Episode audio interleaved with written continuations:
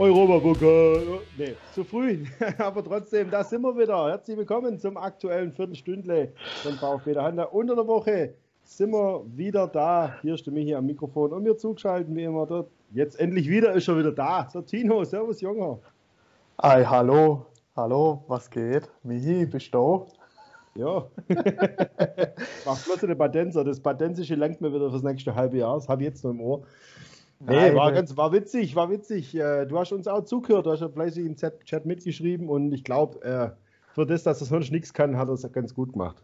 Hey, super hat er es gemacht. ähm, also erstmal, hallo, schöner, guter Tag, wann auch immer ihr es gerade anhört. Äh, hallo und äh, ich kann auch schön Schwäbisch, nicht nur Badisch und äh, ja, großes Lob an Badenzer, hat er richtig gut gemacht. Ich meine, ähm, wir machen das jetzt auch schon eine Weile das ist nicht so einfach, ne, am Anfang. Aber irgendwann ist er reingekommen, das erste Schnäpsle hat die Zunge gelockert, deswegen habe ich das auch so früh gefordert und es gefallen. Ja, das ist das Wichtigste und ich hoffe, euch da draußen hat es auch gefallen. Wir hatten ja auch zahlreiche Zuhörer, ähm, äh, zahlreiche Zugriffe, was man alles so nachlesen kann bei YouTube. Und natürlich sind wir auch am Samstag da wieder zu hören beim Topspiel in Dortmund. Aber dazu kommen wir noch. Jetzt schauen wir erstmal zurück eben auf den vergangenen Ostersonntag. Ja, mit so Spiele wirst Meister, heißt es eigentlich, oder? ja, stimmt. Hätten wir, hätten wir ein paar Punkte mehr auf dem Konto und würden jetzt irgendwie knapp hinter den Bayern liegen, dann würde ich äh, dir definitiv zustimmen. Aber in solchen Spielen kommst du vielleicht nach Europa? Fragezeichen. Die Frage stellen wir uns äh, auch ein bisschen später zum Spiel selber. Ja, es war anstrengend zu gucken. Also nicht zu hören, aber zu schauen. Ich habe es nebenher auch ein bisschen angeguckt und Ui, also klar, beim VfB viele Verletzte. Bremen fand ich fast schon so den Ticken gefährlicher, aber der VfB hatte ein bisschen mehr Spielkontrolle. Eigentlich wäre das so ein 0-0-Spiel gewesen. Ja, klar, die klaren Torschancen hatte Bremen. Ähm, aber dennoch von beiden Seiten war es kein gutes Spiel. Eigentlich hat es mich oft ans Hinspiel erinnert. Das war spielerisch auch relativ arm hat er nachher bloß keiner mehr so groß drüber geschwätzt. Weil man, es gab dann halt das 1-0, dann gab es so das Tor von Silas mit der ganzen Geschichte drumherum und bla. Da hat man das so ein bisschen übersehen, aber eigentlich war das Hinspiel auch schon ähnlich schwach, nur dass der VfB da defensiv, glaube ich, ein bisschen besser stand. Aber spielerisch war es, ja, zum Vergessen. Also an das Spiel wird sich keiner lange erinnern. Drei Punkte, fertig, weitermachen. Ja, eben. Ähm, was man vielleicht die, sich die Frage stellen muss, die allseits berühmte Frage, woran hat das gelegen? Ne? Natürlich immer so die Frage, woran es gelegen hat. Liegt es daran, dass halt gerade zwei Aktivposten einfach fehlen? Äh, Klammer auf, vielleicht eher drei. Ähm, Mangala natürlich nicht da, äh, Silas verletzt, Gonzales verletzt? Fragezeichen. Gonzales würde ich sogar noch als ersten da rausnehmen, weil der wirklich viel gefehlt hat die Saison und wir haben viele gute Spiele ohne ihn gemacht. Silas natürlich, auf der rechten Seite. Wenn man ihn schickt, wird es immer gefährlich, weil er einfach schneller ist wie alle anderen. Mangala auch in dem Sinn, vor allem finde ich, dass Castro weiter hinten, also das Tor fällt ja auch, als er sich richtig nach vorne einschaltet. Und Castro finde ich weiter vorne wertvoller, das hat man schon auch gemerkt. Förster hat für seine Verhältnisse wirklich ein ganz ordentliches Spiel gemacht, da kann man kritisieren. Hey, Sportschau, Sportschau 11. Sportschau 11. Ja, gut, meinetwegen. Man kritisiert ihn oft genug, da muss man auch loben. Also er hat wirklich ein ordentliches Spiel gemacht. Ähm, ja, Klimowitz ist jetzt wieder ein bisschen eher abgefallen, fand ich. Und da würde ich dann im nächsten Spiel eigentlich, ja, gegen Dortmund, aber eigentlich würde ich einen Castro lieber offensiv sehen. Ist halt die Frage, was machst du auf der Mangala-Position? Weil, wie wir jetzt ja unter der Woche auch mitgekriegt haben, hat er sich jetzt erneut verletzt, dieselbe Stelle, Verletzung wieder aufgebrochen, wird also noch länger fehlen, möglicherweise bis zum Saisonende. Ja, also ich finde jetzt so mit 39 Punkten, es sind noch sieben Spieltage, lasset doch die Experimenta Bad Cannstatt beginnen. Also ja. jetzt wäre ja so ein, so ein Zeitpunkt, wo man sagt, du hast ja jetzt eh nichts mehr zu verlieren. Also jetzt diesmal wirklich, wirklich, also wirklich. Ähm, du bist safe, schmeiß da Leute rein, ist doch Bums. Also ähm, lass die Jungs jetzt kicken, lass junge Spieler ran, lass die Fehler machen, lass den VfB auch mal verlieren. Also das ist quasi so ein Vorweggriff für die nächste Saison schon. Wer sich da jetzt vielleicht zeigen kann, wer hier seine Erfahrungen sammeln kann, vor allem vielleicht jetzt gegen Dortmund oder gegen so Gegner, die jetzt noch kommen, eben wie Leipzig, das wäre jetzt quasi so die Hausaufgabe von Reno. Ja, gerade zum Beispiel Ahamada nochmal die Chance geben, nachdem er super angefangen hat. Dann gegen Bayern war es nichts, aber das war bei vielen so an dem Tag, zumindest phasenweise. Von daher würde ich eigentlich den ganz gern wieder neben Endo sehen und Castro wieder nach vorne. Und dann haben wir vielleicht auch wieder spielerisch mehr. Und ich glaube, gegen Dortmund wird es sowieso ein ganz anderes Spiel. Die sind ja eh eine Wundertüte und ähm, chancenlos sind wir da sicher nicht. Chancenlos waren wir sowieso selten in der Saison und es spricht natürlich auch vieles für den Charakter der Mannschaft. Interessante Statistik. Acht Punkte haben wir allein durch Tore in der Schlussviertelstunde geholt. Und damit sind wir Spitze, nämlich gleich auf mit Dortmund und Bayern. Ist schon erstaunlich. Also da sieht man, da, da, ist Kondition da, einmal körperlich, aber auch mental. Also die, die sind immer noch bis zum Schluss. Das war nicht immer so bei uns beim VfB. Oftmals haben wir es noch verkackt am Schluss. Aber diese Saison sind die echt bis zum Abpfiff sind die da. Fünf Tore allein in der Nachspielzeit und da sind wir sogar Platz 1 in der Liga. Also die sind wirklich top eingestellt, motiviert und auch körperlich fit. Ja, das ist wirklich bemerkenswert. Und wie du sagst, das war nicht immer so. Normal hat man ja, gerade in den vergangenen Jahren immer so zum Schluss immer so gedacht, oh, oh komm, Zeit, lauf mal ein bisschen schneller. Und anscheinend abgestellt, so eine Stärke gemacht die letzte Viertelstunde. Also da kann man sich drauf freuen. Ich finde allgemein immer so die zweite Halbzeit beim VfB so tendenziell immer die bessere gewesen. Aber gab auch schon andere äh, Phasen, wo, wo, vielleicht die zweite Halbzeit auch die schlechtere war. Gab es auch schon ein paar Spiele. Also es hält sich die Waage, ist alles wunderschön, was der VfB gerade macht. Wie gesagt, 39 Punkte. Jugend forscht jetzt vielleicht auch ein bisschen.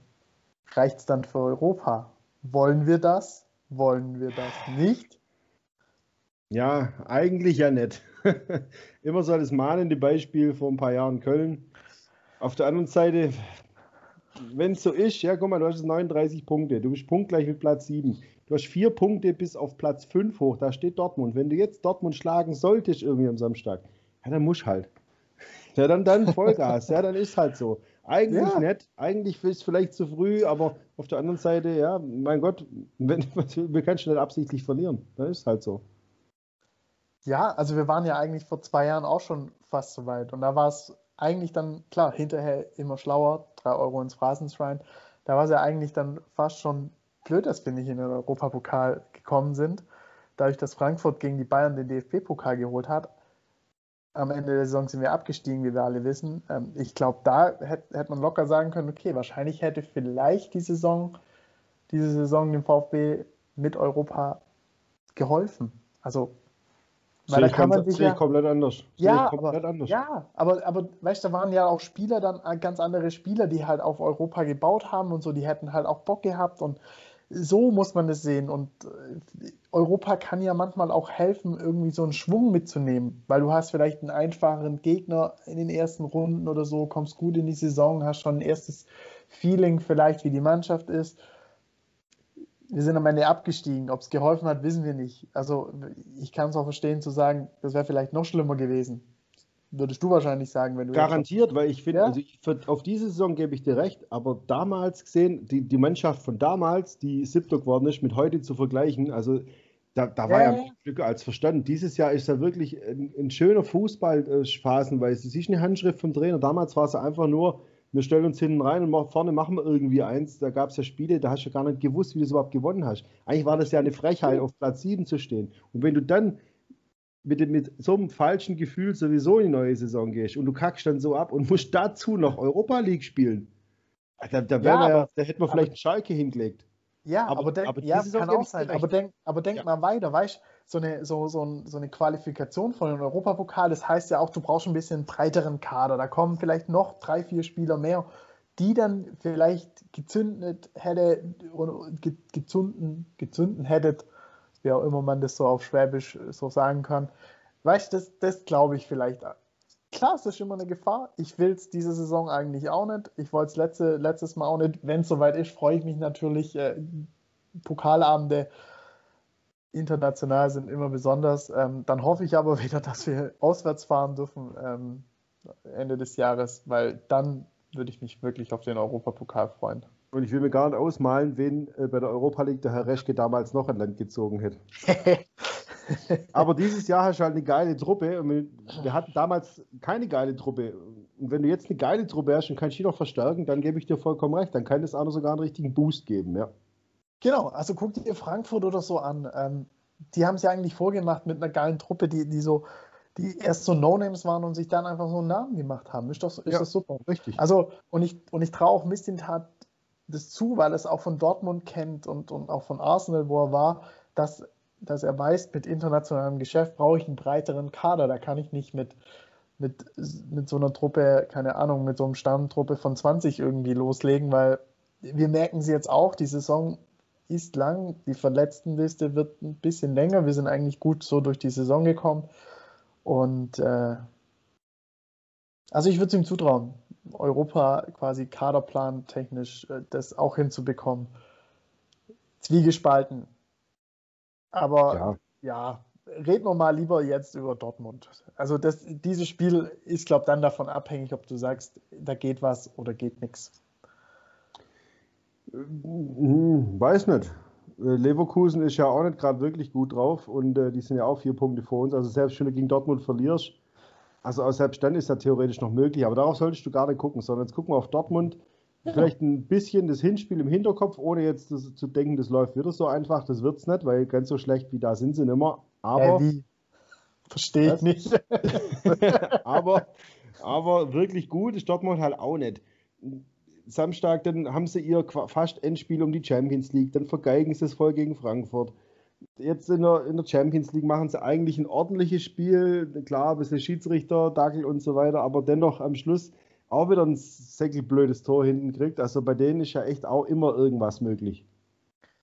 Ja, das glaube ich auch. Ähm, und ich gucke da immer so, wenn wir so, äh, ja, so ab dem 25. Spieltag schaue ich immer gerne auf die Rückrundentabelle. Weil ich glaube, das ja, zeigt eigentlich die Form immer so ganz gut der beiden Mannschaften. VfB ist da drei Punkte vor Dortmund auf Platz 6, Dortmund auf Platz 7. Also ich glaube, ähnliches Niveau, was da, glaube ich, am Samstag aufeinander trifft. Klar, Dortmund Einzelspieler definitiv, wenn die einen super Tag haben, dann, dann kann der VfB einpacken. Also dann kann es auch mal 5-1 andersrum ausgehen. Und das werden die Dortmunder sicherlich nicht vergessen haben.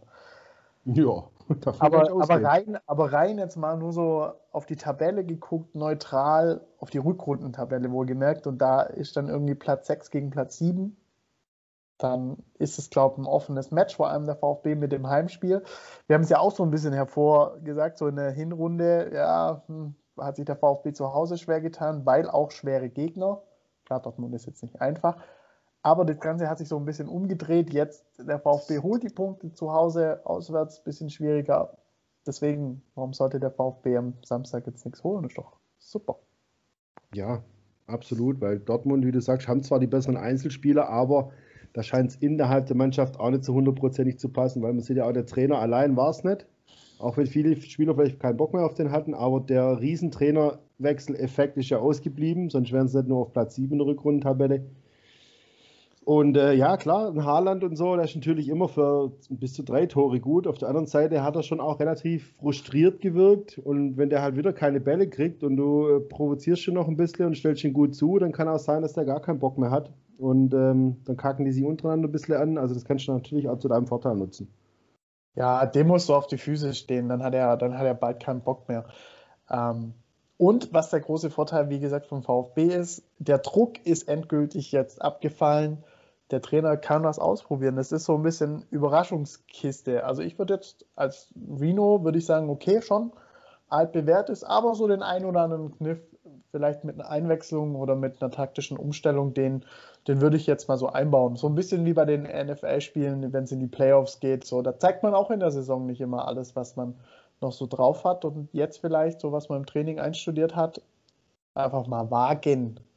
Und das könnte, ja das könnte natürlich so ein bisschen pro VfB sprechen. Also Dortmund hat weiterhin Druck mit Champions League. Ähm, außer sie gewinnen sie natürlich. Das ist auch noch so die letzte Patrone, aber das glaube ich jetzt auch nicht unbedingt, dass die da so dann durchmarschieren. Deswegen sind noch sieben Spieltage. Dortmund muss, der VfB muss gar nichts mehr. Und das ist äh, sehr, sehr schöne und gute Voraussetzung. Ja, und was ihr da draußen müsst, ist auch klar, nämlich uns zuhören am Samstag, denn wir übertragen das Spiel, was für eine Überleitung, oder? Wir übertragen das Spiel natürlich wieder bei unserem YouTube-Kanal von VfB der Handel live ab 18.25 Uhr geht's los. Topspiel Samstagabend, VfB gegen Dortmund. YouTube nach VfB der Handel schauen, dann findet ihr auch den Livestream. Da schauen wir uns das Spiel wieder an, schwätzen drüber, chatten natürlich gerne mit euch, beziehungsweise wir antworten, wenn ihr was in den Chat reinschreibt. Folgt uns auch auf unseren Social Media Kanälen, Facebook, Twitter und Instagram. Da freuen wir auch von euch zu lesen. Likes sind auch mal gern gesehen. Und ähm, dann hast du jetzt mal das Schlusswort für diese Woche.